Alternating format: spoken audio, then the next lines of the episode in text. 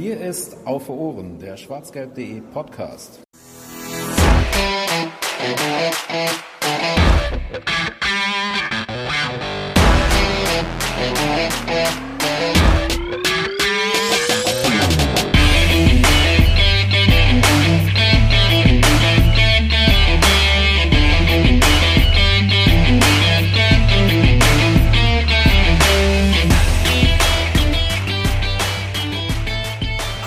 Herzlich willkommen zur 39. Ausgabe von Auf den Punkt. Jetzt bin ich, glaube ich, schon ein bisschen weitergekommen als der Funny sonst.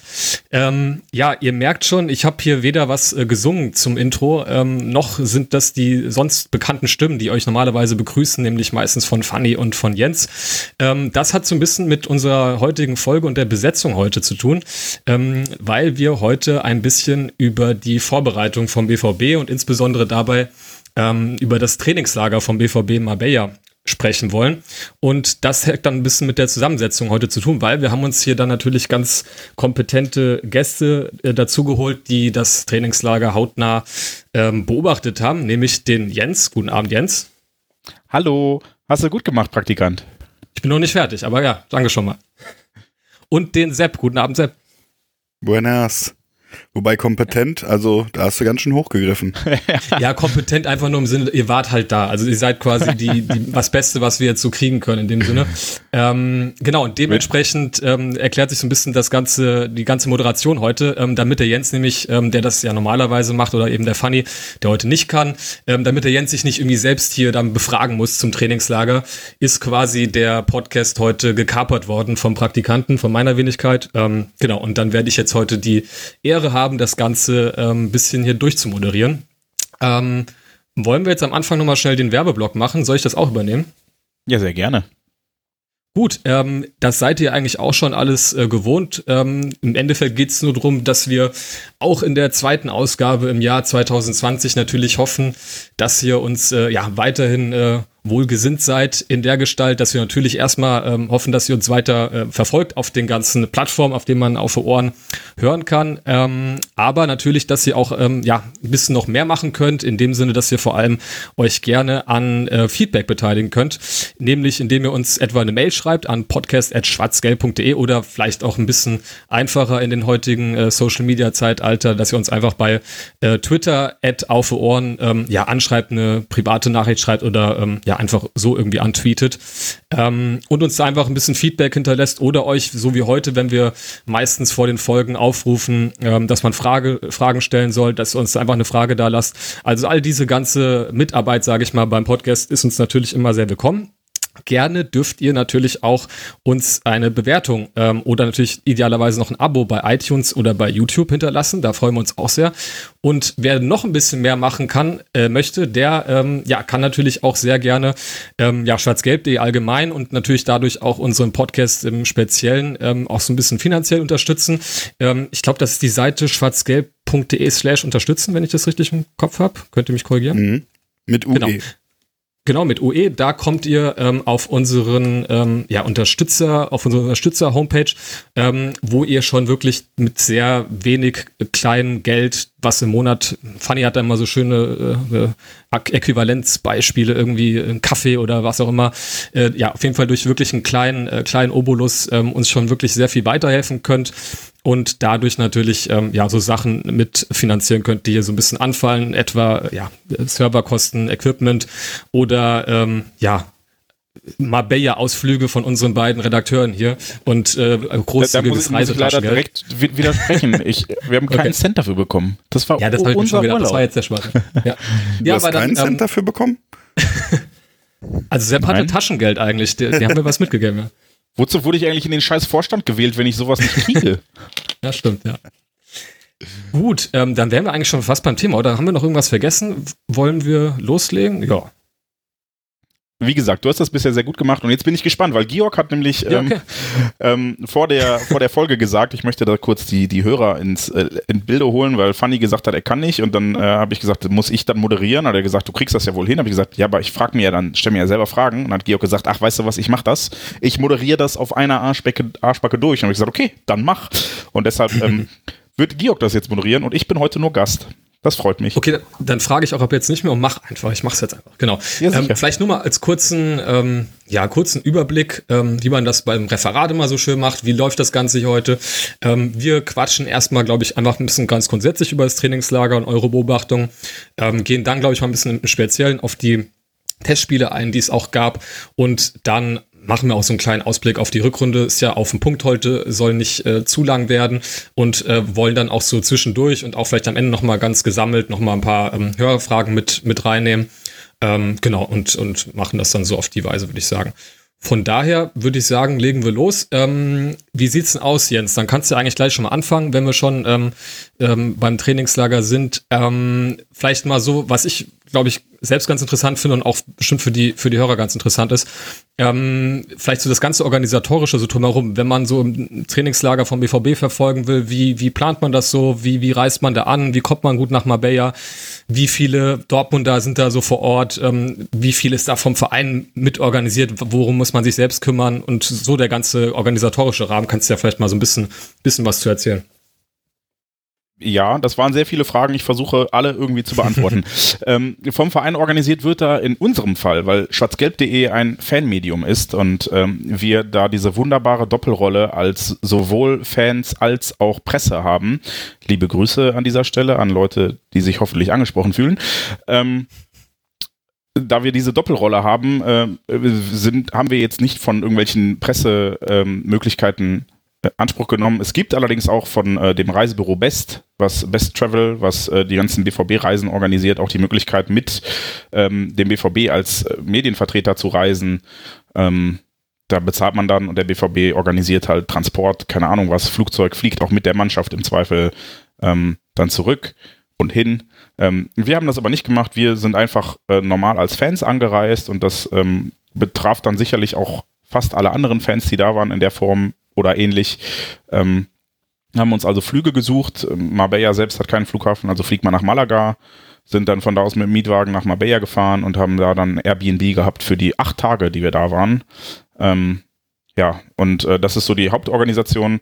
Dann ähm, gibt es natürlich einfach Trainingseinheiten. Ähm, glücklicherweise, und da bin ich auch sehr sehr froh drum und das möchte ich an der Stelle auch nochmal explizit loben, ähm, sind dann äh, in der Regel zwei Fanbeauftragte vor Ort. Diesmal waren das Benedikt und Sebastian. Viele liebe Grüße an dieser Stelle. Die haben uns nämlich hervorragend ähm, die ganze Zeit immer mit Informationen versorgt. Äh, da wurde dann einfach eine WhatsApp-Gruppe äh, gegründet, in der alle Leute, die da waren, die konnte man dann konnte man sich dann vor Ort, konnte man sagen, hey, ich bin da und dann haben die den, dich in die WhatsApp-Gruppe geholt. Da wurden immer zeitnah alle Informationen mitgeteilt. Also wann ist ein Testspiel, wo ist das Training, ist das Training öffentlich oder nicht zugänglich. Ähm, wie ist das mit Tickets fürs Testspiel? Wann muss man da sein? Was ist mit anderen Fans zum Beispiel? Das war gerade beim Spiel gegen Rotterdam ähm, ein bisschen problematisch, zumindest im Vorfeld. Am Spieltag selber dann nicht. Ähm, und äh, die haben uns dann einfach auf dem Laufenden gehalten, haben dann immer am Tag vorher geschrieben, alles klar, morgen Trainingseinheit, 10.30 Uhr, 16.30 Uhr, beide öffentlich, viel Spaß, wir sehen uns am Trainingsgelände. Ähm, und wenn dann jemand gefragt hat, oh, wie komme ich denn da hin, dann haben sich die Fans auch untereinander geholfen in dieser WhatsApp-Gruppe. Irgendwelche Leute haben dann Buslinien rausgesucht, die zum Trainingsgelände fahren und sowas. Das war schon ganz nett. Ähm, also da wird äh, vor allem von Fanbetreuungsseite aus viel getan. Der BVB selbst ähm, macht da jetzt gerade für Fans äh, organisatorisch eigentlich nichts. Also BVB selbst, wenn man die Fan Beauftragten mal ein bisschen rausschneidet quasi aus diesem Konstrukt, also sportlich, Social Media oder sowas, ähm, da wird organisatorisch nichts übernommen, aber die Fanbeauftragten haben dann im Namen des BVB an einem Abend auch noch zu einem sogenannten Fanabend eingeladen, sprich ähm, eine Kneipe gesucht, wo Platz für alle mitgereisten Fans war und dann zu einem Abend eingeladen und für die ja, Unterstützung und Begleitung im Trainingslager gedankt auf Kosten des BVB. Ich habe sehr viel gegessen an diesem Abend. ähm, ja, das klingt aber eigentlich dann äh, wirklich von der Organisation zumindest, was äh, ja die Fernbetreuung angeht, dann wirklich ganz gut. Aber dann, das passt, glaube ich, ganz gut dazu. Ähm, ich selbst war jetzt noch nie in einem Trainingslager, ähm, aber so ein Thema, was ja immer so ein bisschen immer mitschwingt und irgendwie auch so oft so, glaube ich, ein bisschen als ähm, ja so als Gradmesser äh, benutzt wird, wie so das Verhältnis zwischen Mannschaft und Fans ist, ähm, ist ja immer so, wie nah kommt man sozusagen an die Leute dann im Trainingslager ran und wie, wie fannah in Anführungsstrichen zeigen sich da auch so vor allem dann die, die, die Spieler. Ähm, von daher, vielleicht kannst du da irgendwie was zu sagen, Sepp. Ähm, wie habt ihr das jetzt dieses Jahr wahrgenommen? Ähm, hat man sich da von Spielerseite bemüht, sage ich mal, auch ähm, ja, auch mal wirklich den Kontakt zu den Fans zu suchen, weil man ist natürlich, hat natürlich sonst nicht so viele Gelegenheiten, sage ich mal so, ähm, ja, so nah beieinander zu sein. Ähm, und ähm, ja, wie, wie, wie hat sich das dieses Jahr dargestellt? Weil ich kann mich erinnern, es gab ja in der Vergangenheit auch mal Phasen, wo ähm, ja alleine schon irgendwie, glaube ich, das sehr schwierig war, überhaupt die Trainingseinheiten zu erfolgen, weil man da irgendwie, äh, keine Ahnung, Kilometer weit weg war und da irgendwie nicht richtig ran konnte. Ähm, ja, wie war denn das dieses Jahr eigentlich? Ähm, also man hat auf jeden Fall aus dem letzten Jahr gelernt letztes Jahr Mabea war sehr schwierig, sage ich mal. Das hatten wir ja auch in unserem Bericht erwähnt, ähm, dass da dass es da wenig Berührungspunkte gab. Ähm, in diesem Jahr hat man da deutlich draus gelernt. Also es wurden dreimal Autogramme nach dem Training geschrieben, wenn ich mich da jetzt richtig erinnere, äh, was bei 60 Besuchern ja schon eine gute Anzahl ist, dass man sich dreimal nach dem Training dahin begibt, dann sollte auch eigentlich jeder Fan von jedem Spieler ein Autogramm bekommen haben, in etwa. Dann gab es natürlich das obligatorische Gruppenfoto Mannschaft mit Fans. Und ähm, bei einer Vormittagseinheit haben sich Marcel Schmelzer und Luca Unbehauen auch unter die Fans gemischt, äh, Fotos gemacht, Autogramme gegeben und äh, da auch einen kleinen Plausch gehalten. Ähm, und beim Fanabend war Sebastian Kehl zu Gast und hat sich dort mit den anwesenden Fans unterhalten. Ähm, was natürlich zeitlich sicherlich eingeschränkt ist, weil dieser Abend nicht unendlich lange geht. Aber äh, er ist immer mal wieder ja, aufgestanden und zu einem anderen Platz gegangen, um auch wirklich mit möglichst vielen Leuten sprechen zu können, hat dann noch äh, Fotos mit den anwesenden Leuten gemacht. Ich denke, da hat man sich auf jeden Fall in die richtige Richtung begeben. Mm, die Fans waren, waren sehr zufrieden damit. Das ist sicherlich dann, hört sich dann wie Jammern auf hohem Niveau an, wenn man das jetzt irgendwie kritisieren möchte. Ich würde es trotzdem als Schritt in die richtige Richtung bezeichnen, denn wenn man das mit Trainingslagern von vor zehn Jahren vergleicht oder so, dann sind die Spieler schon noch recht abgeschottet, sage ich mal. Also so nah dran wie vor zehn Jahren ist man nicht. Aber wenn man zum Mannschaftshotel fährt, wenn der Bus ankommt, kriegt man sicherlich auch noch ein Autogramm oder ein, oder ein Foto. Aber ähm, ja, es ist, es ist ein sehr guter Weg, auf den man sich begeben hat, aber es könnte natürlich immer noch ein bisschen näher sein. Ich, ich kann das an der Stelle noch kurz konkretisieren. Ähm, weil man dieses abgeschottet und nah dran vielleicht nicht ganz nachvollziehen kann, wenn man das nicht bildlich vor Augen hat. Und ich versuche jetzt ein Bild zu zeichnen in euren Köpfen. Also stellt euch einfach gut vor, was ich äh, male. ähm, sie haben in der Regel ähm, äh, das, die, das Trainingsgelände in Marbella besteht äh, zumindest für der Bereich, in dem der BVB trainiert, aus drei Plätzen. Davon sind zwei voll große Plätze, quasi jeweils mit der kurzen Seite aneinander. Also es fängt an mit Tor, langer, lange Kante, dann Tor an Tor aneinander, dazwischen ist ein hoher Zaun mit, mit Sichtschutz äh, und dann ist rechts von dem zweiten Platz quasi ist noch so ein kleiner Fußballplatz und ähm, wenn man jetzt auf dieses Trainingsgelände kommt, ist rechts von dem ersten Platz, also an der langen Kante, ne, vom Tor aus gesehen rechts, ähm, war alles, was mit BVB zu tun hatte, inklusive Presse. Also die Presse hatte dann so eine kleine Holztribüne, wo sie drauf sitzen durfte. Und dann gab es noch die gleiche Holztribüne einmal für geladene Gäste, Michael Zorg, Aki Watzke, aber auch äh, der, der größte Aktionär von Borussia Dortmund, der dann auch vor Ort war, durfte dann da sitzen, also für, für hochrangige Gäste und VIP quasi. Und am Ende dieses Platzes auf der Seite ist die Mannschaft immer aus dem Bus ausgestiegen. Dann stand da das Fitnesszelt und da haben die sich halt warm gemacht und keine Ahnung.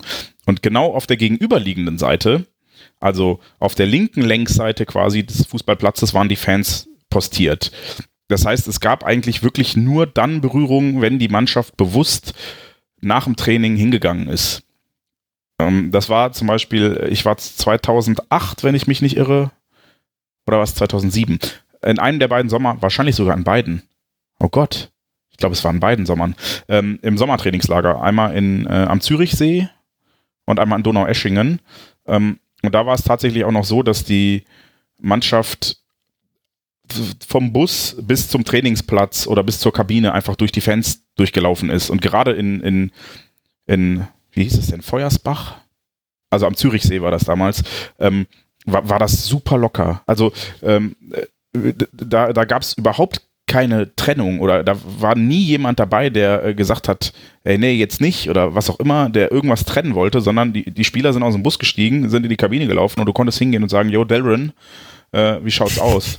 ne? Und ähm, das war schon einfach näher und die Spieler sind tatsächlich auch auf dich zugekommen. Die kamen dann morgens äh, rum. Teddy de Beer zum Beispiel war früher immer ein herausragendes Beispiel. Der ist immer zu Beginn des Trainings zu den Fans gegangen und hat einen guten Morgen gewünscht oder einen guten Tag. So, und sowas, das sind so Kleinigkeiten, wirklich Kleinigkeiten, ne? Natürlich wird ähm, keiner der anwesenden Fans, die jetzt da waren, äh, darüber meckern, nachdem er vier Autogramme bekommen hat, drei davon von Mats Hummels oder was auch immer, ähm, wird darüber meckern, dass da niemand Guten Morgen sagt. Aber das ist halt, das ist noch mal dieses, äh, das, das echte Interesse der Spieler ist halt nicht da und äh, man merkt, das ist für die so eine Pflichtaufgabe, die sie, die sie ab, handeln und der BVB möchte eigentlich auch gar nicht mehr Kontakt, glaube ich, sondern die sagen schon, steigt ihr mal da in den Bus. Ja, und dann gibt es auch noch für die Leute, die nicht im Bus sitzen, irgendwelche äh, Bullies mit abgedunkelten Scheiben, damit niemand sieht, ob jetzt Thomas Delaney oder Marcel Schmelzer zurück zum Mannschaftshotel fährt. Ähm, und das ist schon alles sehr für sich, auch wenn es deutlich besser geworden ist. Und das möchte ich an der Stelle tatsächlich auch, wie, wie Sepp schon sagte, betonen, weil die Fans, die da waren, ich glaube, von denen hatte keiner was zu meckern. Wir haben ja auch dann Gespräche geführt nach dem Training und haben uns mal gefragt, wieso die Stimmung ist und was die Leute sagen. Ähm, die waren alle zufrieden damit, wie es gelaufen ist. Deshalb ist das Jammern auf hohem Niveau, aber es war halt auch schon mal besser. Und da würde ich ja, mir gut, wünschen, ja, dass ja. der Verein nochmal wieder hinkommt. Ja, das, äh, das wäre jetzt mein Punkt gewesen, weil ähm, ihr habt jetzt beide gesagt, dass es zum einen, dass es besser war und dass es aber halt irgendwie im Vergleich zu vielleicht den letzten paar Jahren dann auch wieder ein Schritt mehr so in die richtige Richtung ist. Heißt, ich meine pessimistische Vermutung wäre jetzt, dass das Rad sich da in der Richtung vielleicht auch schon so zu weit weg von den Fans gedreht hat, als dass es jetzt noch viel besser wird, als es jetzt gerade ist. Aber gut, Vielleicht werden wir da auch in den nächsten Trainingslagern irgendwie eines Besseren belehrt, aber das wäre jetzt auch so meine Vermutung, weil ich das auch eigentlich so von, wie gesagt, ich war zwar noch nicht im Trainingslager, aber so wie ich das immer mitbekomme, auch eher so wahrnehme, dass man das vielleicht auch gar nicht will. Und wenn man auch so wie du das geschildert hast, wie das jetzt konstruiert war, sage ich mal, der Aufbau des, des Trainingslagers und wo dann die Fans äh, saßen und, und wo die Spieler her, herkommen und so weiter, dann klingt das ja wirklich auch so, als ob es dann am Ende des Tages wenn man halt als Spieler möchte, dann kann man sicherlich diesen Kontakt irgendwie haben und wenn nicht, dann kann man sich halt auch komplett da raushalten und ähm, ja, dann überlässt man es am Ende des Tages irgendwie den Spielern, was ja auch okay ist und dann sieht man ja irgendwie auch, wer da, wem es da wirklich was dran gelegen ist und wem halt nicht. Ähm, und ja, da, da glaube ich, gibt's dann wahrscheinlich wirklich nicht so viele, die sich da wirklich sehr, sehr viel für interessieren. Ähm, gut, jetzt hast du aber schon irgendwie so schön geschildert, wie das Ganze da so aufgebaut war. Dann können wir, glaube ich, auch mal zum Sportlichen kommen. Ähm, bei der Gelegenheit äh, lassen sich, glaube ich, ganz gut ähm, zwei, drei Fragen, ähm, die dazu kamen, die so generell das Trainingslager und, und ja, die, die, die ganze sportliche Vorbereitung angeht, betreffen. Ähm, nämlich einmal habe ich hier ähm, vom MS, heißt er, einen äh, Tweet gelesen, der hat geschrieben, ähm, es wurde oft behauptet, dass lasch und lustlos trainiert wurde. Wie dahingehend euer Eindruck war, ähm, und da vielleicht auch ganz grundsätzlich ähm, eine Frage, die von The Sandman kam, die auch so ja eher grundsätzlicher Natur ist, nämlich ähm, welcher Spieler euch am meisten überrascht hat ähm, im Trainingslager und wer euch bei euren Beobachtungen irgendwie überhaupt nicht gefallen hat, falls ihr das überhaupt so so rausmachen könnt. Ich weiß nicht, ich würde jetzt von mir selbst vermuten, wenn ich so eine Trainingseinheit beobachte, würde ich jetzt wahrscheinlich nicht jede Übung bis ins Detail beobachten. Man kommt dann wahrscheinlich irgendwie ins Schwätzen und so und die Sonne scheint und ist alles ganz schön.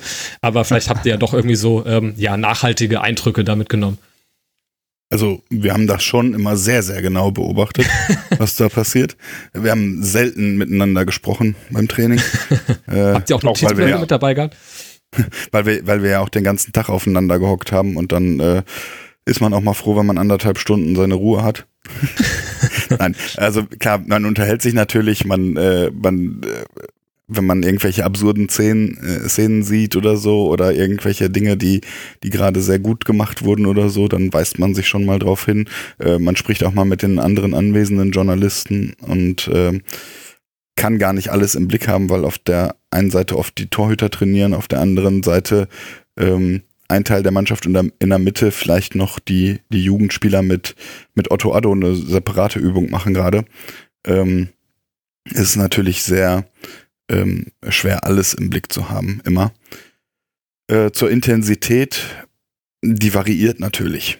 Also es gab sicherlich Einheiten, die schon eine sehr, sehr hohe Intensität hatten. Aber wenn du, wenn du morgens mit einer sehr hohen Intensität trainierst, dann musst du nachmittags natürlich ein bisschen runterfahren. Du willst ja auch keine Muskelverletzungen riskieren und so. Ähm, ich tue mich immer sehr schwer damit, wenn, wenn Journalisten das so bewerten. Also wenn es nicht gerade sehr eindeutig ist, mhm. ähm, sind wir einfach auch keine, keine Athletiktrainer, die jetzt irgendwie ja, oder eben. die Daten haben, äh, die dann wissen, wie jetzt die Intensität gesteuert werden muss. Und ähm, ich habe das auch nicht so gesehen, dass Lasch trainiert wurde. Also es gab sicherlich Einheiten, die ein bisschen entspannter waren, aber es gab auch Einheiten, in denen es etwas mehr zur Sache ging. Es gab sehr, sehr viele Trainingsspiele, die dann schon ein recht hohes Tempo hatten, fand ich. Ähm, ja, also ich könnte würde ich jetzt nicht so unterschreiben. Ja, also ich, ist ein anderer User hat sich hier aus ein bisschen, ich weiß nicht, angeblich oder scheinbar hat irgendein Sky-Reporter etwas in der Richtung gesagt. Ich könnte mir vorstellen, dass man vielleicht auch ein bisschen dann einfach das, die Training, äh, die, ähm, die Testspiele mit dem, mit dem Training irgendwie gleichsetzt. Und wenn man dann halt irgendwie nach ein paar Trainingseinheiten noch irgendwie noch so ein Testspiel hat, wo man vielleicht nicht die beste Leistung abruft, dann, ähm, das ist ja dann vielleicht auch so ein bisschen ähm, verfehlt daraus irgendwie zu konstruieren, dass auch das Training als solches irgendwie, ja, nicht, nicht intensiv oder lasch oder sonst was gewesen ist. Von daher, vielleicht verwechselt man da auch so ein bisschen die Beobachtung in den Testspielen mit dem, was da im Training dann wirklich passiert ist, ja, weil da würde ich mir auch eher nicht anmaßen, das so richtig zu bewerten. Wobei äh, der Sky-Kollege tatsächlich auch jeden Morgen und jeden Nachmittag da war. Also ich, das, die Verwechslung würde ich ihm jetzt nicht unterstellen, sondern ähm, ich, ich glaube, es lag tatsächlich oft an den Arten der Einheiten. Also ähm, ich, ich erinnere mich zum Beispiel, mir fallen jetzt aus dem Kopf zwei Einheiten ein, wo ich echt gedacht habe, boah, das ist jetzt, da, da werden sie jetzt getrieben, richtig. Ähm, und das war einmal so eine Torhütereinheit. Die war richtig, richtig fies, weil da war es irgendwie ähm, äh, von einer Seite zur anderen laufen. In der Mitte kam dann ein Ball, den man wegfausten oder fangen musste und dann am Ende wieder ähm, Liegestütz. Also Liegestütz, mhm. losrennen. Mhm. Ball wegfausten, weiterlaufen. Liegestütz, losrennen. Also das war eine richtige Schweineeinheit und danach lagen die auch alle äh, mehrere Minuten auf dem Boden, weil da mussten sie, ich glaube, zehnmal hin und her und dann waren die richtig platt. Also, dass mhm. da ähm, nur lasch und locker trainiert wurde, würde ich jetzt nicht sagen. Und äh, wie Sepp schon sagte, war da auch viel mit, mit äh, Pass und, und Trainingsspiele und ganz oft einfach auch auf kleinerem Raum irgendwie Pressing und Passverhalten. Also Kurzpass mit Pressing und da, da wetzt du natürlich schon auch die ganze Zeit hinterher. Auch wenn es erstmal lasch aussieht, weil halt fünf Leute sich nicht so viel bewegen, aber die anderen beiden geben halt schon Kette. Ähm, deshalb würde ich jetzt nicht, nicht sagen, dass da ähm, nicht intensiv oder lasch trainiert wurde. Ich, ich fand, an manchen Stellen waren sie schon, das habe ich dann vor allem, hätte ich es dann im, im, in den Testspielen bemängelt, da war dann die Zweikampfführung schon ein bisschen, okay, es ist halt Training. Ne, da würde ich mir schon wünschen, dass sie noch ein bisschen mehr zur Sache gehen, um dann auch diese Härte, die sie auch brauchen für ähm, ja, den, den Spielbetrieb, auch noch ein bisschen besser zu simulieren. Ähm, und da gab es auch einfach ähm, Einheiten, da haben sie gegen Steckfiguren taktisch verschieben geübt, die, glaube ich, inhaltlich sehr wertvoll war, aber natürlich, wenn du gegen Steckfiguren spielst, die einfach nur am Boden stehen, dann brauchst du halt nicht so viel Bewegung und dann ist das körperlich ist nicht, nicht, so, so viel Dynamik drin. Ja. Nee, ähm, aber alles in allem würde ich jetzt nicht sagen, die haben lasch trainiert, äh, sondern ich glaube, die Arten der Einheiten waren oft solche, dass da jetzt nicht unbedingt auf Körperlichkeit gegangen wurde. Mhm. Ähm, da habe ich jetzt noch zwei ganz ähm, konkrete Fragen zum Training. Das eine interessiert mich auch selbst äh, Achso, sehr. Was weil, mir gerade noch auffällt, ja, ja. auffällige Spieler haben wir gar nicht gesagt, Sepp. Ach so, stimmt. Genau, ja. stimmt. Äh, vielleicht an der Gelegenheit, es wurde auch nach ganz bestimmten Spielern gefragt, vielleicht, wenn ihr das sowieso reinpacken könnt. Also einmal haben wir eine Frage, äh, die sich ähm, ähm, um Paco Alcázar dreht. Ähm, geht so ein bisschen in die gleiche Richtung wie Lasches Training. Nämlich wirkte Paco Alcázar wirklich so lustlos, wie teilweise geschrieben und berichtet wurde, schreibt der Chris W. Ähm, ja, vielleicht erstmal dazu. Ähm, Paco fand ich nicht lustlos. Ähm, ich fand ihn auch nicht äh, prinzipiell missmutig. Er hat mich einmal ähm, mit einem Blick getötet. Ähm, das äh, war, war relativ lustig, also zumindest für uns. Mm, es gab, äh, gab drei kleine Felder, wo jeweils drei Spieler drin standen.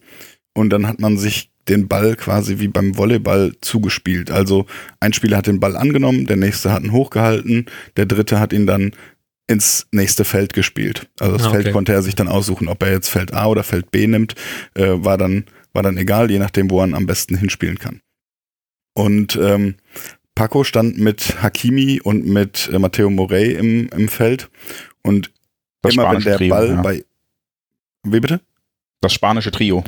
Ja, genau, das spanische Trio. Hm, okay. Und immer wenn bei einem Trio der Ball runtergefallen ist, dreimal, dann mussten die zehn Liegestütz machen. Und es war dann tatsächlich so, dass Matteo Morey und Ashraf Hakimi äh, ein bisschen locker drauf waren und das Ganze etwas witzig genommen haben und denen der Ball recht häufig runtergefallen ist. Und äh, ja, dann ähm, mussten die halt immer äh, Liegestütz machen und Paco sagte dann irgendwann schon so, kann ich in ein anderes Team bitte? Weil er dauernd Liegestütz machen musste.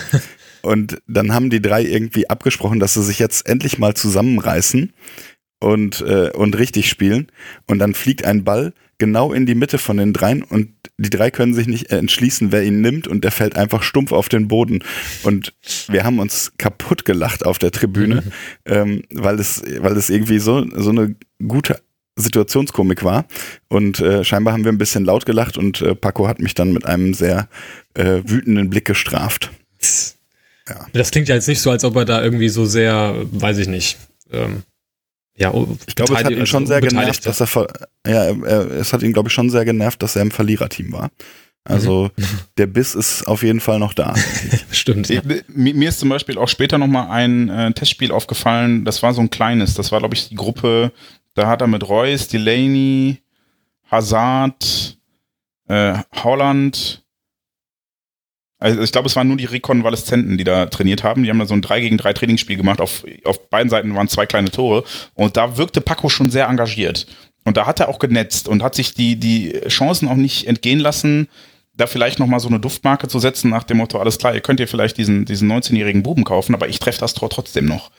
Ähm, da, da war nicht mein Eindruck, dass er sich, dass er sich hängen lässt, auch wenn äh, der Kollege von der Bild das so vermeldet hat, wofür er dann auch noch einen sehr lustigen Angriff, äh, Anruf vom Pressesprecher bekam. Das war mhm. amüsant für uns. Das klingt also, um vielleicht da mal so einzuhaken, also mit dem Holland-Transfer, ähm, es sagt ja auch bei, wirklich beim BVB niemand von den Verantwortlichen, dass äh, jetzt dass man jetzt damit zu rechnen ist, dass der jetzt 90 Minuten jedes Spiel in der ganzen Rückrunde machen wird. Also ist ja auch wirklich, weiß gar nicht, wo das herkommt, jetzt zu sagen, dass jetzt Alcázar irgendwie gar keinen Platz mehr hätte irgendwie in der Mannschaft. Von daher kann ich mir das schon gut vorstellen, dass er auch überhaupt gar keinen Grund hat, jetzt irgendwie sich da hinzulassen und jetzt äh, so zu tun, als ob jetzt äh, ja seine ganze äh, Karriere beim BVB irgendwie äh, zwangs, zwangsläufig irgendwie dahin ist. Das ist ja totaler Unfug. Also der wird noch seine Zeiten sehen, denke ich. Und ähm, von daher kann ich mir das auch vorstellen, dass er da entsprechend auch irgendwie auf sich aufmerksam machen will. Ähm, ein anderer Spiel, an dem auch noch gefragt wurde, ist, äh, oder zwei sind es genau genommen, sind eher ähm, ja so aus der zweiten Reihe, die nicht so viel, beziehungsweise fast gar, nee, also in einem Fall nicht so viel, in einem Fall gar keine Spielzeit gesehen haben in der Hinrunde, nämlich ähm, einmal der Leo Balerdi, da wurde auch gefragt von Matthias Dertinger, ähm, wie der euch so gefallen hat. Ähm, ja, und ob man da irgendwie den Eindruck hatte, dass er sich für weitere Einsätze empfohlen haben könnte. Und ähm, natürlich, da können wir vielleicht auch mal ganz kurz drüber reden, weil es jetzt auch noch in anderer, ähm, auf andere Weise ähm, ja ein Thema wurde, nämlich äh, Giorena, der ähm, jetzt ein, ähm, in den Profikader vom BVB gerückt ist. Ähm, und da hat mich auch der Philipp König zugefragt, ähm, ob der ja so nachhaltig irgendwie auf sich aufmerksam ähm, gemacht hat, dass er wirklich eine Kaderalternative ähm, sein könnte weiß nicht, dass, ob ihr zu den zwei vielleicht noch was sagen könnt. Wir haben jetzt gerade gehört, ähm, ah nee, das war nicht, äh, das war Morey äh, bei dem ähm, Hochhaltspiel, ne? Das war nicht äh, genau. Arena. Ja, ähm, vielleicht habt ihr von den beiden noch was mitbekommen, was ihr was zu sagen könnt. Ich meine, wir können ja auch eine Meinung zu haben, unabhängig vom Trainingslager. Also ich, ich würde jetzt äh, generell einmal sagen, dass mir, anders als letztes Jahr, wo ich tatsächlich bei manchen Spielern gedacht habe, okay, die, die ballern sich jetzt voll rein. Ich glaube, da war es das äh, Isaac, der mir positiv aufgefallen war zum Beispiel ähm, fand ich das dieses Jahr im Niveau relativ ähnlich bei allen. Ich weiß noch nicht, ob das was Gutes oder was Schlechtes ist. ähm, Alle gleich gut oder gleich schlecht. Ja, eben. Ähm, was dann natürlich auch ähm, hier für, für Balerdi und Rayner gilt. Also ich hatte nicht den Eindruck, dass die abfallen. Gerade bei Balerdi äh, nicht.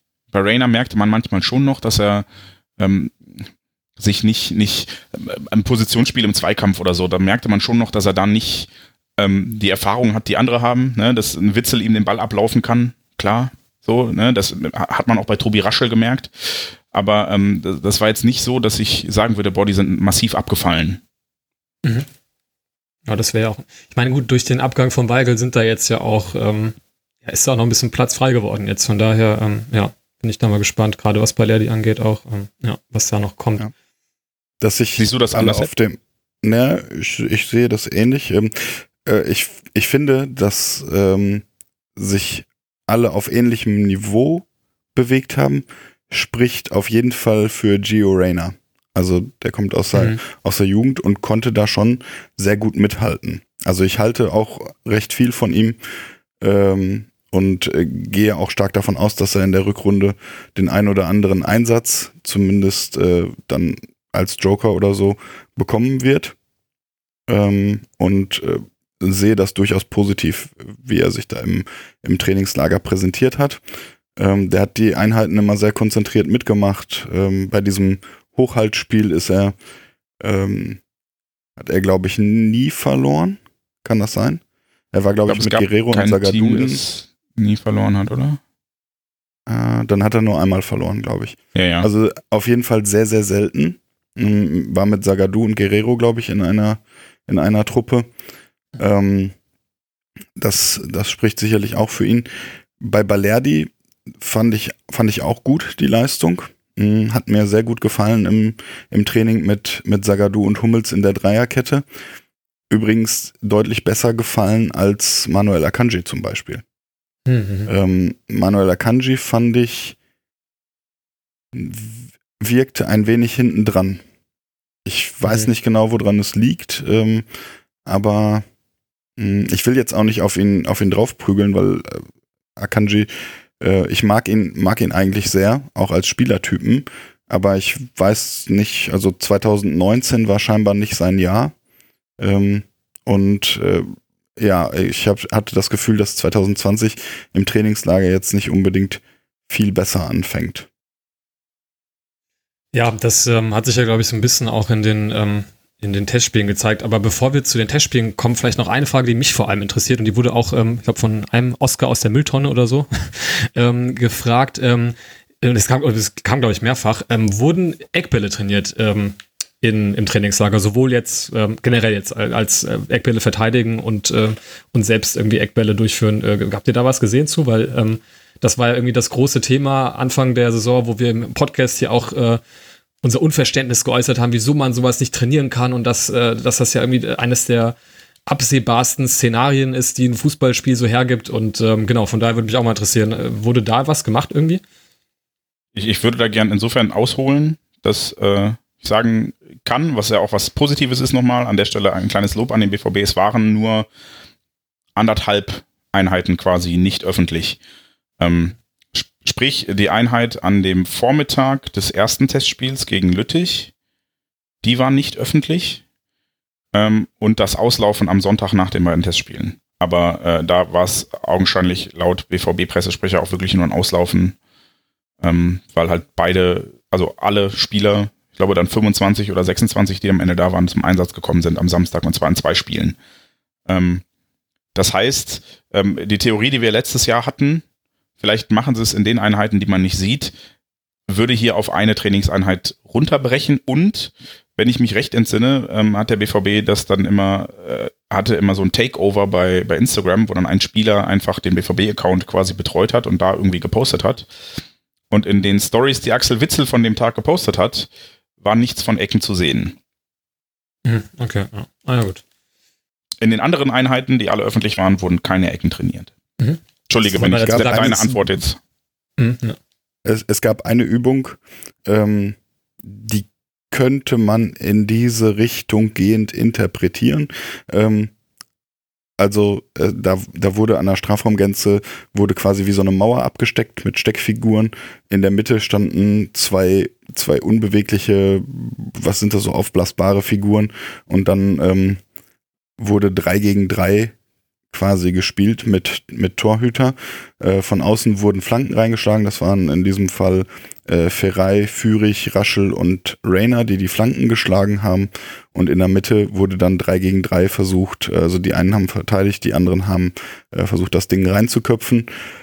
Ähm, diese Flanken, das sah quasi so aus, äh, das, das könnte man interpretieren, wenn eine kurze Ecke gespielt wird, dann könnte man so eine Flanke schlagen.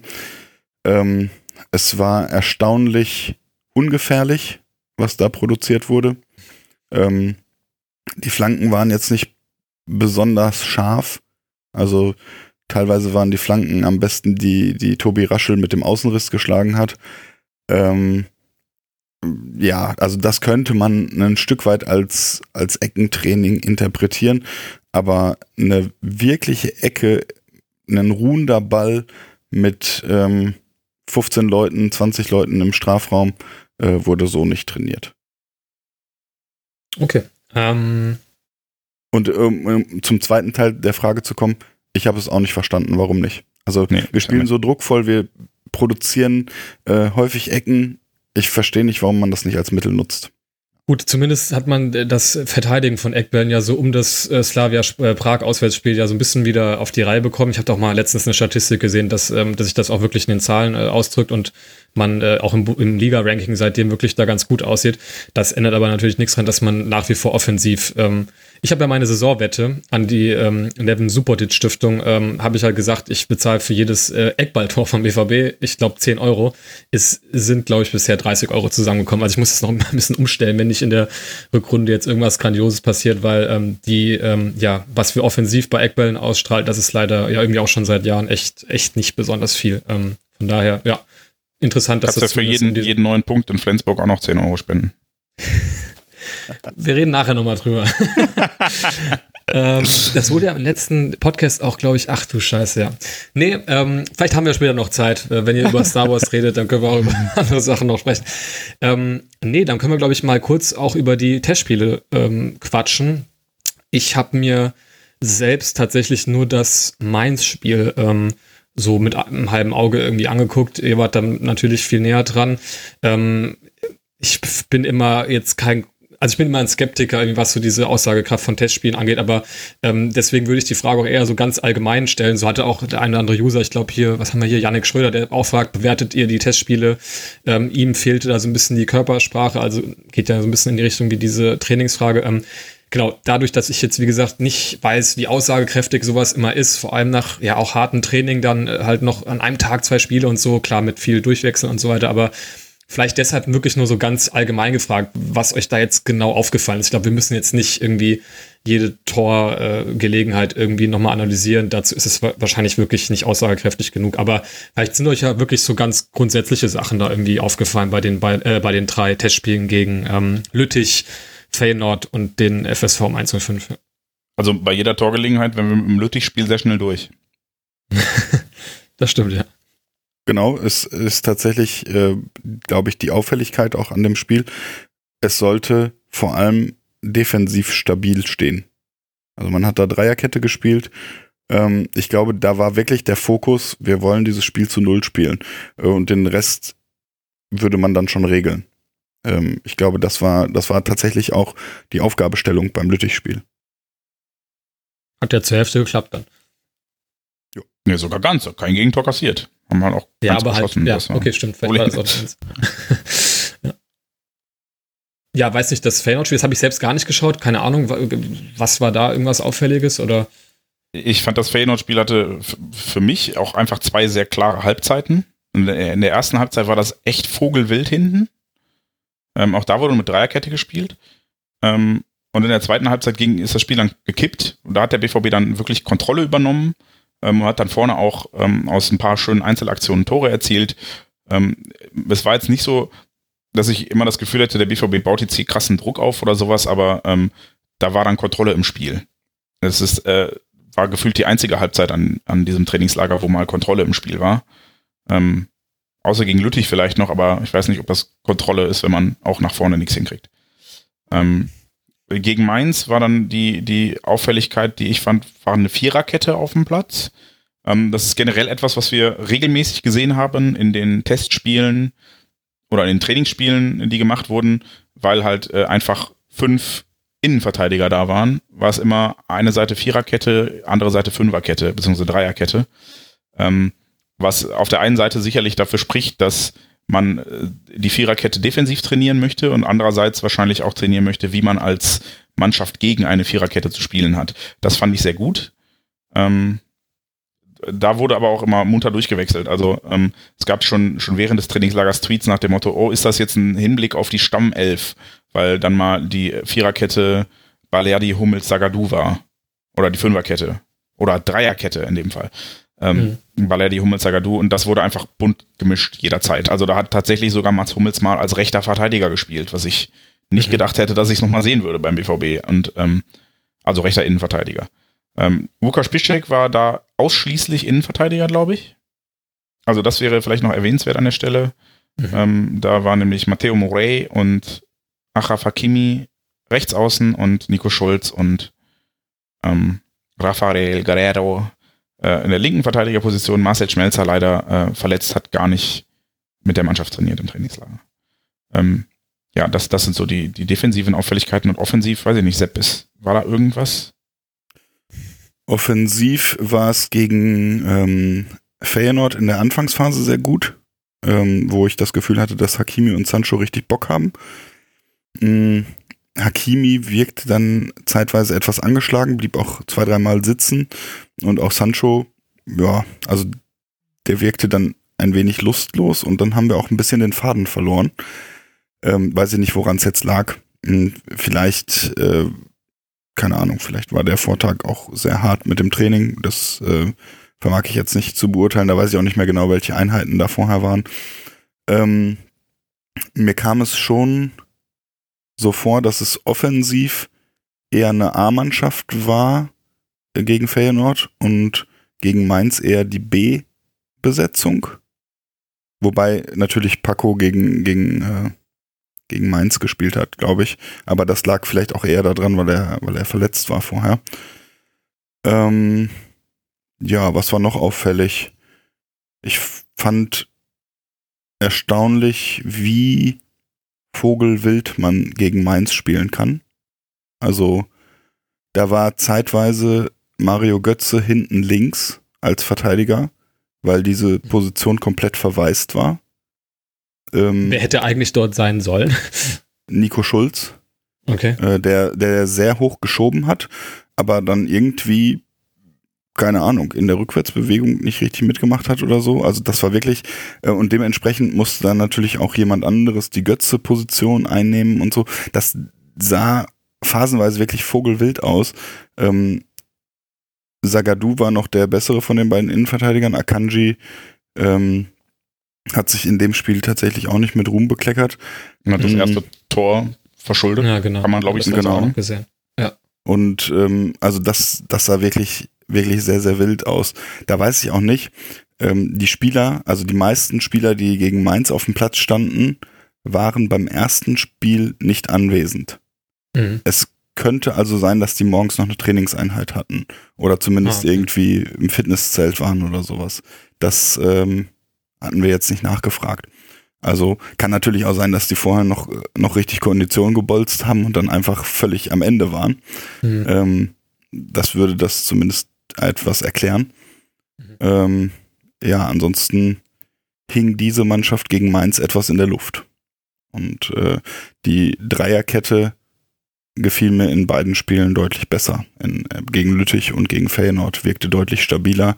Äh, was auch daran lag, dass gerade gegen Feyenoord, äh, Hummels und Piszczek beide extrem viele Kommandos gegeben haben. Also Hummels noch deutlich mehr als Piszczek, aber die beiden haben viel gesprochen und gegen Mainz es ist ja nicht viel los bei so einem Testspiel. Man kriegt ja eigentlich alles mit, ja. was gesprochen wird.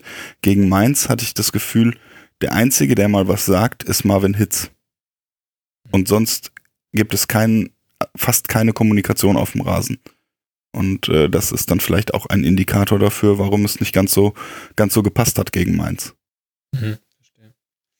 Habt ihr auch, auch schon eine Frage, ähm, die ich auch noch hätte stellen wollen, ähm, eigentlich mitbeantwortet von Fabio von Simons, der nämlich gerade nach diesen taktischen ähm, Ausrichtungen ähm, gefragt hat. Er hat das ein bisschen, gerade was jetzt die Kette angeht, ähm, ähm, mit dem Holland-Transfer in Verbindung gebracht, also ob äh, Favre durch den Transfer irgendwie auf Viererkette umstellen wird. Weiß ich, was da euer Eindruck ist, ob man das mit diesem Transfer in Verbindung bringt. Ich hatte jetzt natürlich nur das mitbekommen, was die Verantwortlichen vom BVB so alles von sich gegeben haben. Da hatte ich jetzt nicht den Eindruck, als ob ähm, der Transfer jetzt an der, an der, an der taktischen Ausrichtung jetzt so wahnsinnig viel was ändern wird, oder? Was weiß ich, was war da euer Eindruck? Also einmal fand ich, äh, die taktischen Ausrichtungen gegen Mainz waren schon, und da möchte ich die Mannschaft jetzt vielleicht auch noch mal ein kleines bisschen in Schutz nehmen, da wurde schon sehr viel umgestellt. Also das Spiel begann mit einem 4-3-3, würde ich sagen. Äh, erste Halbzeit mhm. zumindest wurde das äh, ja. quasi durchgängig gespielt mit Raschel alleine auf der 6, ähm, Götze und Brandt auf den Achterpositionen quasi. Ähm, und dann äh, vorne halt drei Angreifer. Ähm, und das ist mit jeder Auswechslung hat sich die taktische Formation geändert. Also am Anfang haben dann irgendwie noch, äh, hat Paco alleine gestürmt in der Mitte, dann kam irgendwann äh, Haaland dazu, dann haben sie zu zweit gestürmt, dann war es halt irgendwie ein 4-4-2, dann ist Paco rausgegangen, dann wurde es ein 4-2-3-1, weil Ferrei auf die 10 gegangen ist und mhm. Boyamba ist von links nach rechts hin und her. Und also das war gegen Mainz schon ein bisschen wilder, was da noch ausprobiert wurde und wie die Spieler eingesetzt wurden.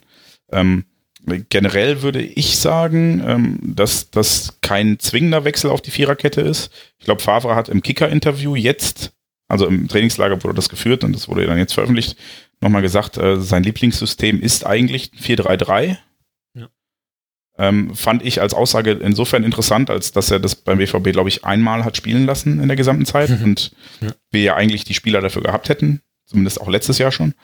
Ähm, ich äh, habe mir dann auch, das ist vielleicht die lustigste Anekdote, die ich erzählen kann, ähm, im Rahmen der Medienrunde mit ähm, Erling Holland äh, erlaubt, ihn zu fragen, oder ich wollte ihn fragen, das ist dann ein bisschen missglückt, ähm, wie er denn so seine, also ob er sich zutraut, in, in, in so einem 3-4-3-System jetzt zu spielen mit sehr agilen Stürmern, die auf die Position wechseln, die sich viel bewegen, die nicht so, so ein klassischer Mittelstürmer sind. Ähm, das resultierte dann darin, dass ähm, der BVB-Pressesprecher agil einfach nur mit schnell übersetzte und er mich dann fragte, You think I'm not fast? Äh, war, dann war er sehr bestürzt aufgrund meiner Frage und fragte dann, You want a race? Dann habe ich gesagt, nee, nee, nee, nee, lass mal, ist okay. Heute Danke, nicht. ich, ich, ich, ich habe keine Schuhe mit, sorry. ähm, ja, also Sepp hat sich den Umut von Alcázar auf sich gezogen, du von Holland. Ähm, Schwarz-Gelb.de hat insgesamt eine gute, gute Visitenkarte abgegeben, habe ich einen Eindruck. Ja, vor allem bei Stürmern von Borussia Dortmund. Ja, ja, ja, genau. Ja, kein Wunder, dass keine Stürmer zum BVB kommen wollen. immerhin, immerhin hat die Frage äh, an mich ist dann zum äh, zu, zur Kicker-Überschrift gereicht. Und das war tatsächlich insofern auch ganz lustig, weil Holland, und das war so mein, mein Takeaway aus dieser Medienrunde mit ihm, ähm, er hat vorher relativ einsilbige Antworten gegeben und immer, wenn man ihm eine geschlossene Frage gestellt hat, also bist du eher der Spielertyp oder der Spielertyp, hat er einfach nur gesagt, der Spielertyp. ähm, ne, also äh, Tipp an alle Journalisten da draußen, die irgendwann mal mit Erling Holland zu tun haben, stellt offene Fragen, weil dann muss er reden. Sobald ihr eine geschlossene Frage, der ist immer noch Skandinavier. Der sagt ja oder nein, wenn du ja oder nein anbietest. Ähm, Nee, aber äh, aus dem äh, aus der Story wurde dann, äh, dann hat äh, der Kollege von, von der Funke Mediengruppe hat dann meine Frage ein bisschen cleverer formuliert und hat dann äh, gefragt, hey, pass auf, ähm, also erst hat er gefragt, was sind denn so deine typischen Eigenschaften, weil du bist ja groß gewachsen. Dann hat er gesagt, ja, since I'm obvi obviously not very fast, um, I have to be strong, äh, ne, ich muss ein gutes Kopfballspiel haben, bla bla bla. Mhm. Ähm, und dann äh, sagte jemand, oh, und, und du bist offensichtlich gut daran, uns zu veräppeln. Dann hat er gesagt, nee, nee, nicht euch, ihn. und hat auf mich gezeigt. Also er ist ein guter Typ auf jeden Fall. Er ist, wenn man, wenn man ein bisschen warm mit ihm wird, dann macht er auch Spaß. Ähm, aber dann hat äh, der Kollege von der Funke Mediengruppe meine Frage besser formuliert und hat gefragt, ob er denn sich als alleiniger Stürmer sieht oder ob er ähm, sich halt auch mit verschiedenen Stürmern zusammen tun kann. Und dann kommen wir zurück zur Frage. Äh, daraufhin hat er gesagt, für ihn ist das egal. Also er hat äh, bei Molde als, als alleinige Stürme, äh, Sturmspitze gespielt, ähm, in Salzburg augenscheinlich als Doppelspitze. Ähm, und er traut sich dann auch zu, das in einem relativ fluiden Dreiersturm zu machen beim BVB, weil er sagte, für mich als Stürmer ist eigentlich nur wichtig, dass ich das Tor schieße und das ist egal in welcher Formation immer gleich. Also ähm, glaube ich nicht, dass, dass die Umstellung auf die Viererkette mit dem Transfer von Holland zu tun hat. wenn denn überhaupt eine kommt, weil, weil nochmal, es wurden immer beide Systeme trainiert. Also es war nicht so, als würde man sagen, es wurde Viererkette oder Fünferkette bevorzugt. Nee, nee, es wurde immer beides trainiert. Hm. Vielleicht an der, äh, an der Stelle, was mich interessiert, ähm, du hast jetzt natürlich erzählt, dass, dass da Englisch gesprochen wurde.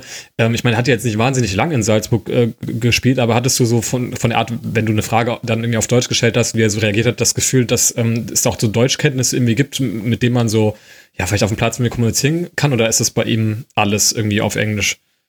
Ähm, es wurden alle Fragen auf Englisch gestellt, außer zwei norwegische Journalisten, die durften dann mhm. auch noch einfach auf Norwegisch fragen.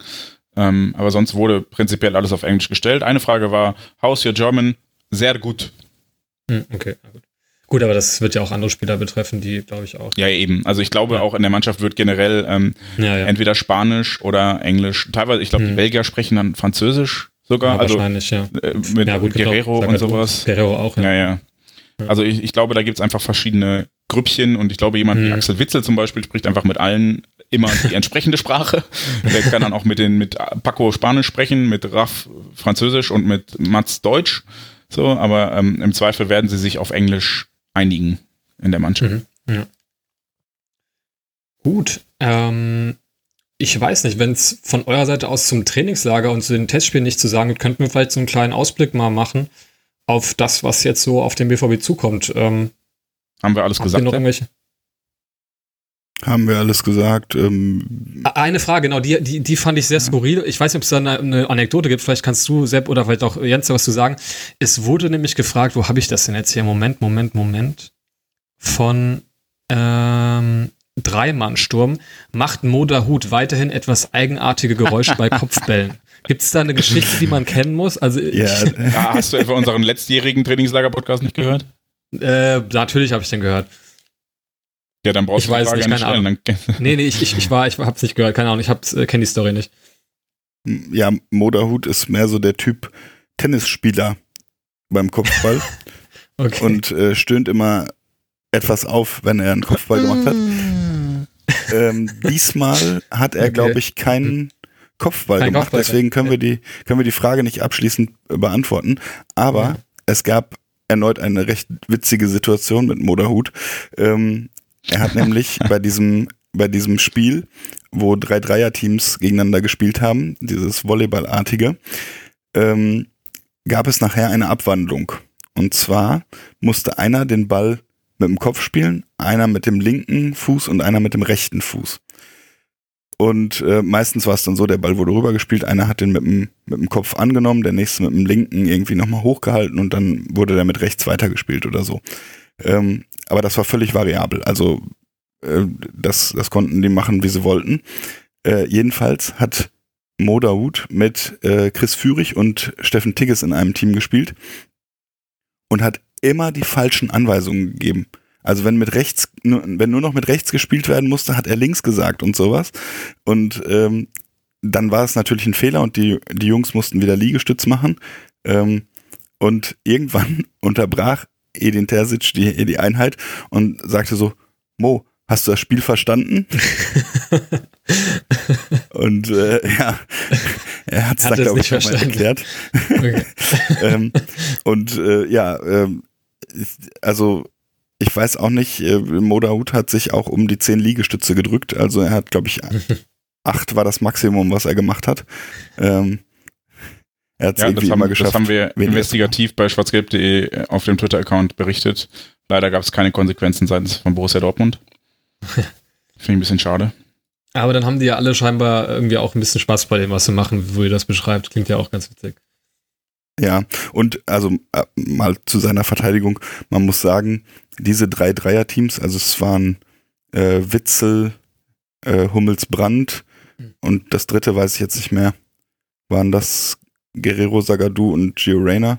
Also diese drei Dreier-Teams, ja. das war ähm, phasenweise ein extrem hohes Niveau bei diesem Spiel. Also das muss mhm. man wirklich sagen. Das hat, äh, hat Terzic nachher auch, äh, der hat sich auch dann nach der Einheit nochmal bedankt für das, für das gute Niveau.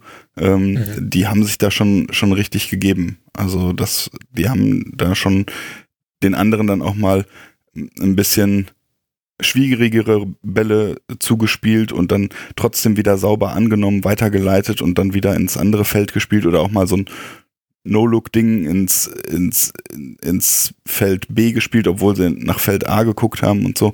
Das war schon, ähm, das war teilweise schon echt gutes Niveau. Ja, vor allen Dingen im Vergleich mit der, mit der Gruppe, die wir eben besprochen haben, mit Paco, äh, Achraf und, und Matteo, die äh, die ersten drei Runden durchgingen. Also äh, du musstest dreimal verlieren für Liegestütze und äh, nach drei Minuten haben die schon dreimal Liegestütze gemacht gefühlt, weil einfach die es nicht geschafft haben. Und das hat bei den anderen, bei der anderen Neuner-Konstellation quasi, hat es ewig gedauert, bis dann irgendwann mal die Gruppe um, um Moderhut verloren hatte. Also das war schon, das war tatsächlich ein krasser Niveauunterschied. Ja, aber sonst, ähm, Moderhut ist generell, glaube ich, einfach ein, ein sehr vokaler Typ. Also ähm, der spricht viel auf dem Platz. In der Regel sagt er hier oder bin da oder sowas. Also der, der will immer den Ball, was ich, was ich ja cool finde. Und ähm, ich mag ihn auch. Gibt halt aber auch, manchmal macht er halt einfach so leichtsinnige Fehlpässe und sowas. Aber ich, ich, ich finde, er ist halt echt ein grundsympathischer Typ und möchte an der Stelle einfach mal positiv hervorheben. Auch, dass er halt viel redet und deshalb kommt einfach generell oft hier, hier, hier, hier, hier. Ja, ich, ich finde ihn auch ein, ein Phänomen. Also ich habe selten einen Spieler gesehen, der mit einer, mit einer Drehung oder mit einer, einer Körpertäuschung so krass Räume öffnet mhm. und dann alles mit dem Arsch wieder einreißt, weil er nicht in diesen Raum spielt. Also das ist das ist Wahnsinn. Also er hat so eine fußballerische Qualität und ähm, der letzte Punch fehlt dann in diesen, in diesen Situationen. Sonst wäre das echt so ein, so ein kleiner Gündogan. Also dann wäre das auch echt ein, ein Spielertyp, äh, den wir gut gebrauchen könnten in der Mannschaft noch. Und ähm, ja, ich finde ich finde das ein bisschen schade. Also ich weiß, kann auch gar nicht genau sagen, woran das liegt, ähm, dass, dass er da in der Entscheidungsfindung ähm, nicht so vorankommt. Wenn man sich das Spiel gegen, gegen Bayern aus der, aus der letztjährigen Hinrunde anguckt, wo er reinkommt und äh, mit ein, ein wichtiges Puzzlestück war, dass wir das Ding noch gewinnen. Und dann das Spiel aus der Rückrunde, wo er einfach nach zwei Minuten schon das Spiel für ihn gelaufen ist. ähm, das ist so Licht und Schatten. Also ja. und leider fällt oft der Schatten mehr auf. Und das ist, das ist schade. Also ich glaube, dass der uns sehr weiterhelfen würde, wenn er ähm, seine PS auf die Straße kriegt. Ja, das kann ich tatsächlich so unterschreiben. Gut, ähm, dann könnten wir eigentlich den Bogen schlagen, ähm, ja, zum, zum Rückrundenauftakt vom BVB. Hm, es geht nach. Wird aber eine lange auf den Punkt Ausgabe, Kollege. Ja, ich weiß, wir haben jetzt eine gute Stunde wahrscheinlich, oder? Ja, in etwa. Ja, ja wir komm, können mal ganz kurz. Fragen haben, wir, Fragen haben wir sowieso schon nebenher alle beantwortet. Von daher können wir jetzt äh, ganz kurz einen Ausblick machen. Ähm, genau, es geht gegen den FC Augsburg. Ähm, da hatten wir letztes Jahr ähm, um die Zeit auch sehr unangenehmes äh, Spiel, unangenehmen Auftritt. Ich hoffe, das wird besser. Weiß nicht, wenn ihr jetzt so das alles so resümieren würdet, was ihr so im Trainingslager, in den Testspielen gesehen habt, was ist da so euer, euer Gefühl für den Rückrundenauftakt? Ähm, ja, gab es auch hier eine Frage ähm, von ähm, Rob Gordon, aka Falter. Meint ihr, wenn man aus den ersten drei Spielen neun Punkte holt, geht noch was in Richtung Meisterschaft? Ich habe ja schon Bedenken, was das erste Spiel in Augsburg betrifft. Einer der unangenehmsten Gegner auswärts, sehe uns da nicht zwingend gewinnen. Guter Start wäre wichtig. Ich glaube, da sind wir uns alle einig nicht. Weiß nicht, was ist euer Gefühl so von dem, was ihr gesehen habt, wie es jetzt so, ja, wie der BVB so starten würde in die, in die Rückrunde? Soll ich anfangen, Sepp? Okay. Bitte, ähm, bitte. ähm, ich, ich würde mich da, äh, erstmal würde ich so ein bisschen äh, Trainingslagerfazit auch von Lucien Favre noch mit einbauen, der nämlich letztlich relativ zufrieden war ähm, nach den Testspielen, auch wenn das mein Spiel nicht gut gelaufen ist, ähm, was in erster Linie daran lag, dass die verletzten Spieler überwiegend alle zum Einsatz kamen und augenscheinlich auch mehr als geplant. Ähm, und dabei sprechen wir ja tatsächlich von, von wichtigen Spielern. Axel Witzel äh, sollte eigentlich langsam einsteigen, hat quasi jede Einheit mitgemacht. Ähm, auch Mats Hummels war, glaube ich, angeschlagen zu Beginn des Trainingslagers, hat auch alles mitgemacht. Ähm, Reus, Hazard, äh, Unlasen, äh, dann auch Holland und Alcázar haben zum Ende hin zumindest weite Teile des Mannschaftstrainings mitgemacht. Ähm, Delaney habe ich tatsächlich aus einem gewissen Grund nicht aufgezählt. Der hat nämlich eine Einheit mitgemacht und mhm. danach nicht mehr. Okay. Also ähm, Bei dem wird es wahrscheinlich noch einen Ticken länger dauern, bis er wieder zur Verfügung steht. Ähm, Schmelle hat auch keine Einheit mit der Mannschaft gemacht. Ja, also ähm, damit war, war Lucien Favre tatsächlich sehr zufrieden, weil er gesagt hat, es war ihm wichtig am Ende, dass alle nochmal Spielpraxis kriegen und Beispiel Reus hat er genannt, der sollte 30 Minuten spielen, hat fast 60 gemacht. So, also mhm. damit war er sehr zufrieden. Ähm, ob das jetzt dann für Augsburg ist natürlich immer noch nicht ideal, aber ähm, die Optionen werden vermutlich größer sein, als geplant war. So, das erstmal und ähm, damit kommen wir ja dann auch zum Spiel gegen Augsburg und äh, mir ist da nach dem Spiel gegen Mainz ein bisschen Angst und Bange. Wenn ich mir das Spiel gegen Feyenoord angucke, bin ich aber eigentlich relativ beruhigt. So, und dann muss man halt gucken, wie man die jetzt zusammenbringt und auch die Spieler und die Fitness. Ich gehe davon aus, dass Witzel spielen kann, Hummels ist wieder dabei. Ähm, und wenn dann tatsächlich jetzt Reus und Hazard oder vielleicht sogar, nee, andersrum, wenn Reus oder Hazard oder vielleicht sogar beide ähm, gegen Augsburg zur Verfügung stehen, dann ist mir auch ganz vorne nicht mehr so Angst und Bange, weil ich glaube, das wäre so ein bisschen problematisch, weil eben äh, Holland auch noch nicht weit genug ist, ähm, um von Anfang an zu spielen, sowieso nicht. Ähm, da war von ihm auch recht klare Aussage im Rahmen der Medienrunde, dass er gesagt hat, ähm, das war ganz lustig, da hat äh, Anne von Eichels vom, vom WDR hat gefragt, ähm, was, was ist denn so sein, sein Ziel mit dem BVB? Und dann hat er gesagt, ja, ins Mannschaftstraining kommen. Das dann ist wirklich gefragt, skandinavisch nüchterne irgendwie. Ne? Ja, ja.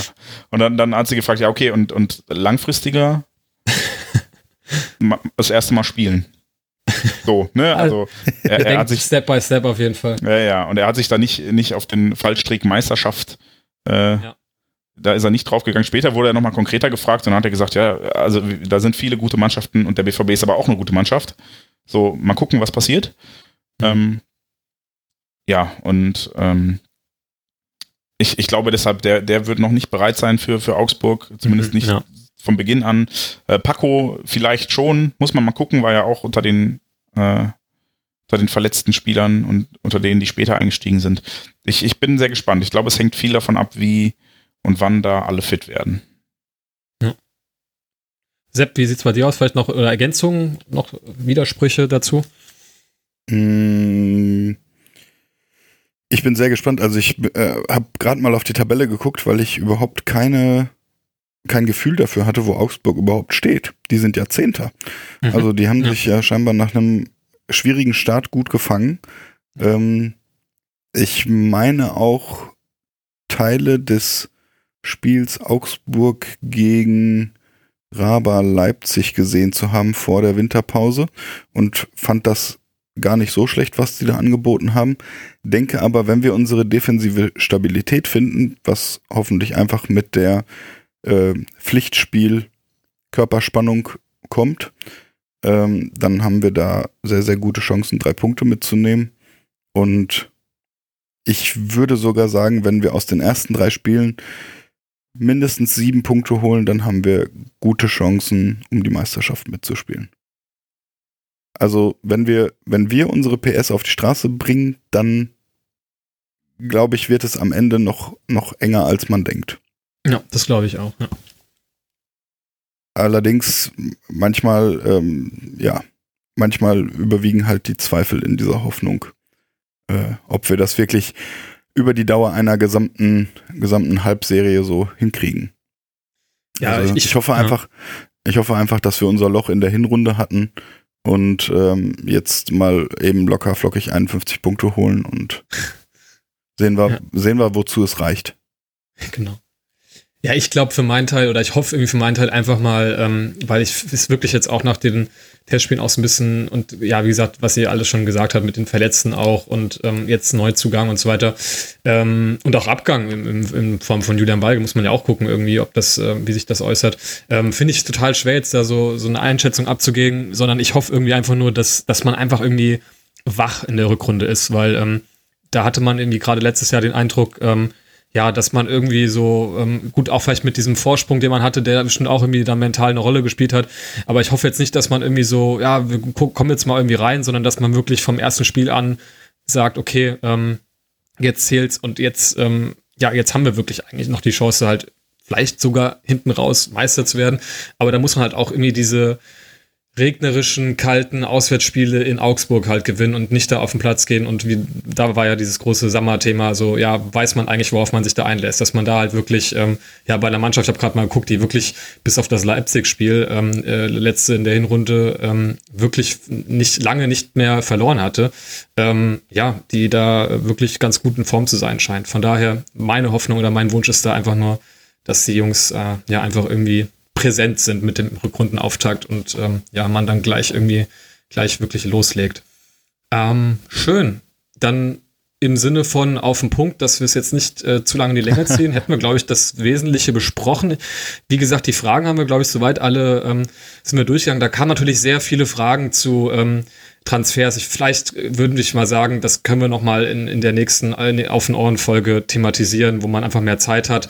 Natürlich kamen Frage, Fragen zu Mario Götze, ähm, der ja dann seinen Vertrag ähm, ja nicht verlängert hat und im, in, am Ende der Saison den BVB verlassen wird. Ähm, behauptet oder? Ja. jemand. Ist, oh, Michael behauptet Zorc jemand? Ach so. dem widersprochen. Okay. Okay, gut, dann bin ich sogar nicht mehr wirklich informiert. Da kamen jedenfalls auch viele Fragen zu. Aber genau, alle diese ja, transferbezogenen Fragen, ähm, die haben wir jetzt hier mal so ein bisschen ausgeklammert und wirklich nur über das Trainingslager gesprochen. Ähm, wie gesagt, da wird sicherlich, ähm, vielleicht auch wenn sich da noch weitere, ja, weitere Entwicklungen ergeben, äh, wird sicherlich noch in den nächsten Folgen Zeit sein, ähm, da ein bisschen drüber zu sprechen. Von daher können wir eigentlich einen kleinen Ausblick geben auf das, was jetzt so auf ohrenmäßig demnächst äh, euch so erwartet. Ähm, jetzt muss ich aber nur mal mir selbst einen Überblick verschaffen, ähm, was der nette Volker uns da vorhin so geschickt hat. Genau, also die nächste Folge soll ähm, voraussichtlich in der in Woche, wahrscheinlich nach dem Augsburg-Spiel, genau, kommen ähm, und dann die, das Spiel in Augsburg behandeln und das gegen FC Köln. Wann ist denn das, das Köln-Spiel? Das ist doch erst Ende Januar, oder? Wann ist denn das? Das ist am das ist 24. 24. Ja. Genau, also wahrscheinlich dann eine Aufhören-Folge ähm, danach, die diese beiden Spiele ähm, behandelt. Und dann richtet sich der Blick auch schon langsam Richtung Champions League. Ist das denn so?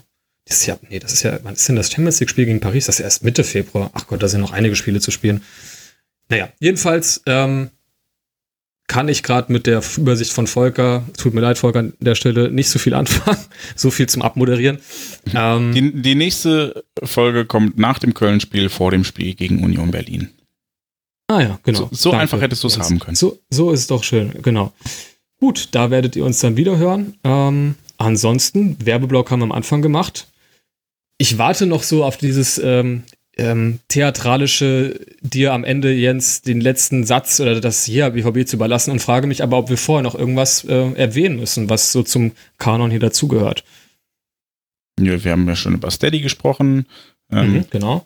Auf schwarzgelb.de kommt bald, ähm, kann ich schon mal angucken, äh, ankündigen oder vielleicht ist es auch oh, schon ja. da, wenn ihr das hier hört. Ähm, unser das Interview wird auf jeden Fall da sein. Ah, dann, äh, falls ihr das hier hört, habt ihr es hoffentlich schon gelesen, unter Interview, äh, unser Interview mit äh, Wukasz Piszczek, zum Stimmt, ja. hm? quasi Ende seiner Karriere mit oh, einem kleinen exklusiven oh Scoop. Gott. Wir haben einen Scoop. Oh, mein Gott. Oh mein Gott. Das klingt so traurig Ende der Karriere irgendwie. Na, wer weiß. Mal gucken. Ja, ähm, genau. Wir haben auf jeden Fall äh, ein sehr nettes Gespräch geführt, was, was insofern lustig war, als er gesagt hat, oh, ich mag Interviews nicht. Aber für euch mache ich gerne. Einmal im Jahr. Ja, das ist, okay. doch schön. also der einzige Spieler, der, der, der Schwarz-Gelb-Redakteure ähm, gern hat. Ja. Wahrscheinlich, ja. Ähm, Weil er Abwehrspieler ist. genau. Weiß ich an der Stelle, äh, Sepp, du hast, glaube ich, äh, den besten Überblick über so die Artikelplanung. Vielleicht kannst du nochmal sagen, was sonst noch so die Tage ist, was sich die Hörer vielleicht reinziehen sollten. Das Interview äh, wir, verschriftlichen, so? wir verschriftlichen nochmal ein bisschen was zum Trainingslager. Ähm, das Interview wird schon erschienen sein. Es gibt dann einen, einen Vorbericht auf das Augsburg-Spiel.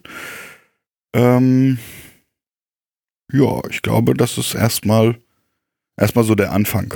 Hm, es gab äh, einen, einen recht lesenswerten Artikel von, äh, von Kai über darüber, wie Verletzte wieder ja, ähm, ins Training integriert werden und wie man äh, Verletzungen vorbeugen kann und ob die Zeit der Winterpause und des Trainingslagers überhaupt reicht, diese Verletzungen alle auszukurieren.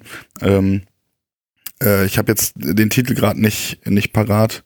Irgendwas mit äh, Zeit für, für äh, Zeit für die, Zeit, um Wunden, die Wunden zu heilen. Zeit, um die Wunden zu pflegen, Ah. genau. Ja. Ja, so, genau.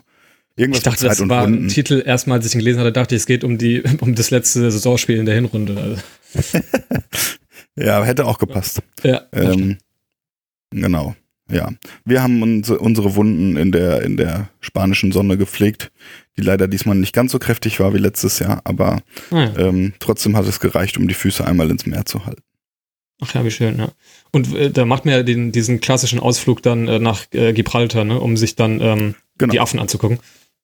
Ja, genau. Also wir haben wir haben da einen Familienbesuch gemacht und äh, haben unseren Artverwandten einmal guten Tag gesagt. Ja, Äh, sehr schön. Ja.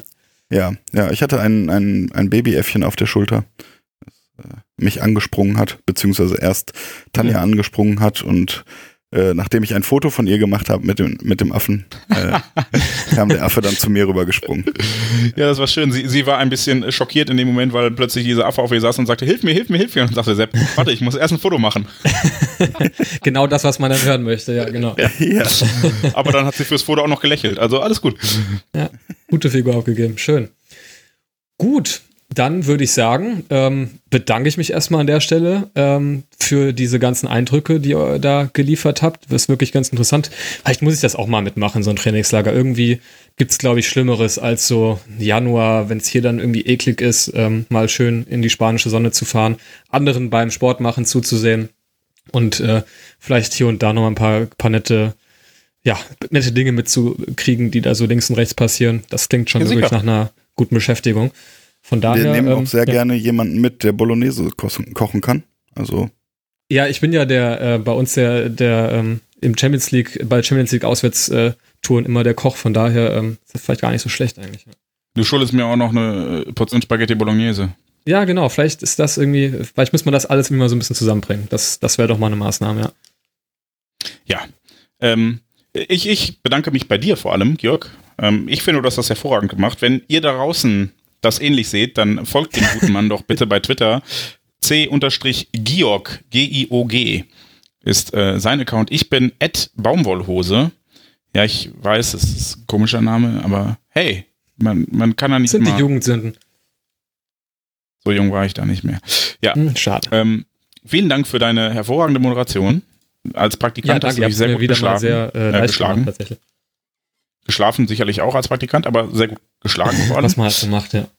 Ja, und ähm, dann nehme ich dir das jetzt hier aus der Hand wieder. Das reicht Da, auch das als kannst du gerne machen. Jetzt fühlt sich alles wieder wie immer an, ja. Sepp, was ist denn dein letztes Wort hier? Ähm, ja, ich habe kein Twitter, also bitte folgt mir nicht. Ich, ich äh, stehe nicht so auf Stalker. Ähm, ja, äh, hat Spaß gemacht, äh, mal wieder dabei zu sein bei einer Fol- Folge auf den Punkt. Und ähm, es, ich hoffe, es hat den, den Zuhörern gefallen und äh, sie haben ein paar Eindrücke gewinnen können, wie wir unsere Woche im Trainingslager verbracht haben. Und sage einfach mal bis bald. Vielen Dank, Sepp. Vielen Dank, Georg. Ja, danke euch. Und ähm, mit besten Wünschen für das Aus Augsburg-Spiel verabschiede ich mich und verabschieden wir uns. EABVB.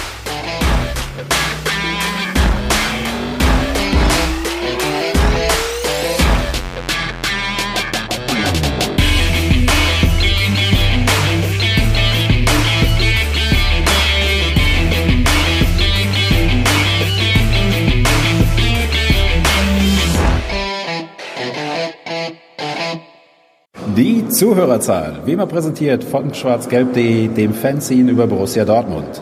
Auf Ohren bedankt sich bei 19.009 Zuhörern ausverkauft.